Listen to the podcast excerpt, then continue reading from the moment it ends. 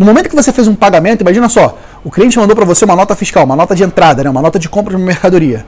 Cara, para essa nota de compra de mercadoria entrar lá e chegar até você, algum ser humano já lançou isso no internet banking e pagou isso pro cara, pro fornecedor.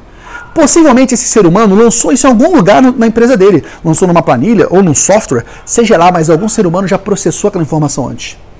Por que, que os contadores precisam reprocessar essas informações? Esse é o grande questionamento. Existe um retrabalho muito grande na escrituração contábil. Os contadores, né, as empresas contábeis, redigitam as coisas. Redigitam coisas que já foram digitadas antes. O que a contabilidade digital propõe? Que não tenha essa digitação, essa redigitação. A gente aproveite os lançamentos que foram feitos na origem. Então, se lá no, no, momento de emitir a nota fiscal já foi lançada aquelas informações todas, que NAI, Código de Serviço, no caso de nota de mercadoria, CFOP, NCM, se já teve tudo lançado, por que, que eu vou lançar de novo no meu sistema, cara? Importa essa informação. Se já teve uma despesa paga, que eu paguei no internet banking, que eu paguei lá no meu sistema financeiro, por que, que eu vou lançar de novo? Vou debitar e creditar. Tu quer me ver arrepiado quando eu chego numa empresa contábil? Não sei se já aconteceu contigo.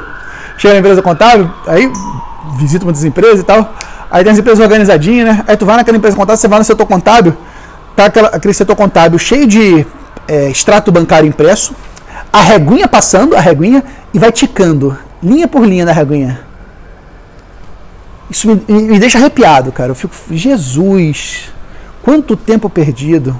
Eu, eu fico pensando, cara, para a empresa isso é muito ruim, porque você está pagando uma mão de obra cara, geralmente o profissional do setor contábil é um dos mais caros, é um profissional escasso de se encontrar, poucas pessoas têm perfil realmente o setor contábil, é um profissional caro. Então, para a empresa é muito ruim. Para o funcionário, eu fico pensando, cara, essa pessoa estudou 4, 5 anos na faculdade para ficar ticando o extrato bancário, para ficar debitando e creditando na mão. E quando você pensa que tu manda isso para o cliente, o cliente não olha para isso, não enxerga, não identifica, não sabe o que fazer com isso. Cara, isso é revoltante. Eu me revolto quando eu vejo um ser humano com seu potencial incrível de transformar as coisas fazendo atividade burocrática. Na minha opinião, contador nenhum estudou 4, 5 anos numa faculdade para ficar debitando e acreditando coisa na mão, cara.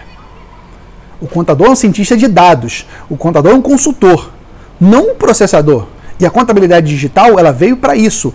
Ela veio para acabar com essa função de manual, manuscrita do contador, e transformar o contador num analista e consultor. Analista para entender o que está acontecendo, consultor para educar o cliente. É isso que esse modelo de contabilidade digital, a contabilidade sem papel, propõe. Uma mudança na postura do profissional da contabilidade. E aí não só o diretor, né, o, a, o líder da contabilidade, mas da equipe da contabilidade. Você deixar de ser um profissional de simples processamento e passar a ser um profissional de análise e de consultoria, de educação.